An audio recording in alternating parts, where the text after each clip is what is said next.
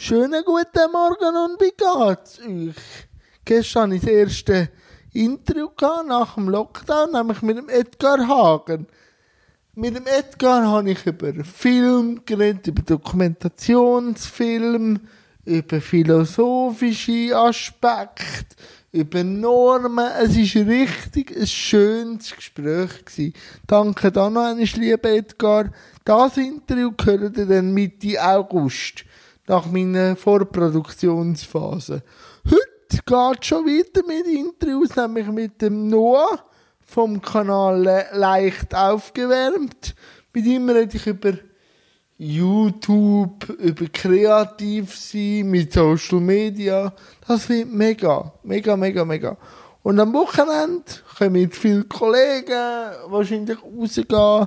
Was macht ihr am Wochenende? Das nimmt mich Wunder. Hey, liebe Leute, bleibt fresh, bleibt gesund und ein schönes Wochenende. Und bis morgen. Tschüss zusammen.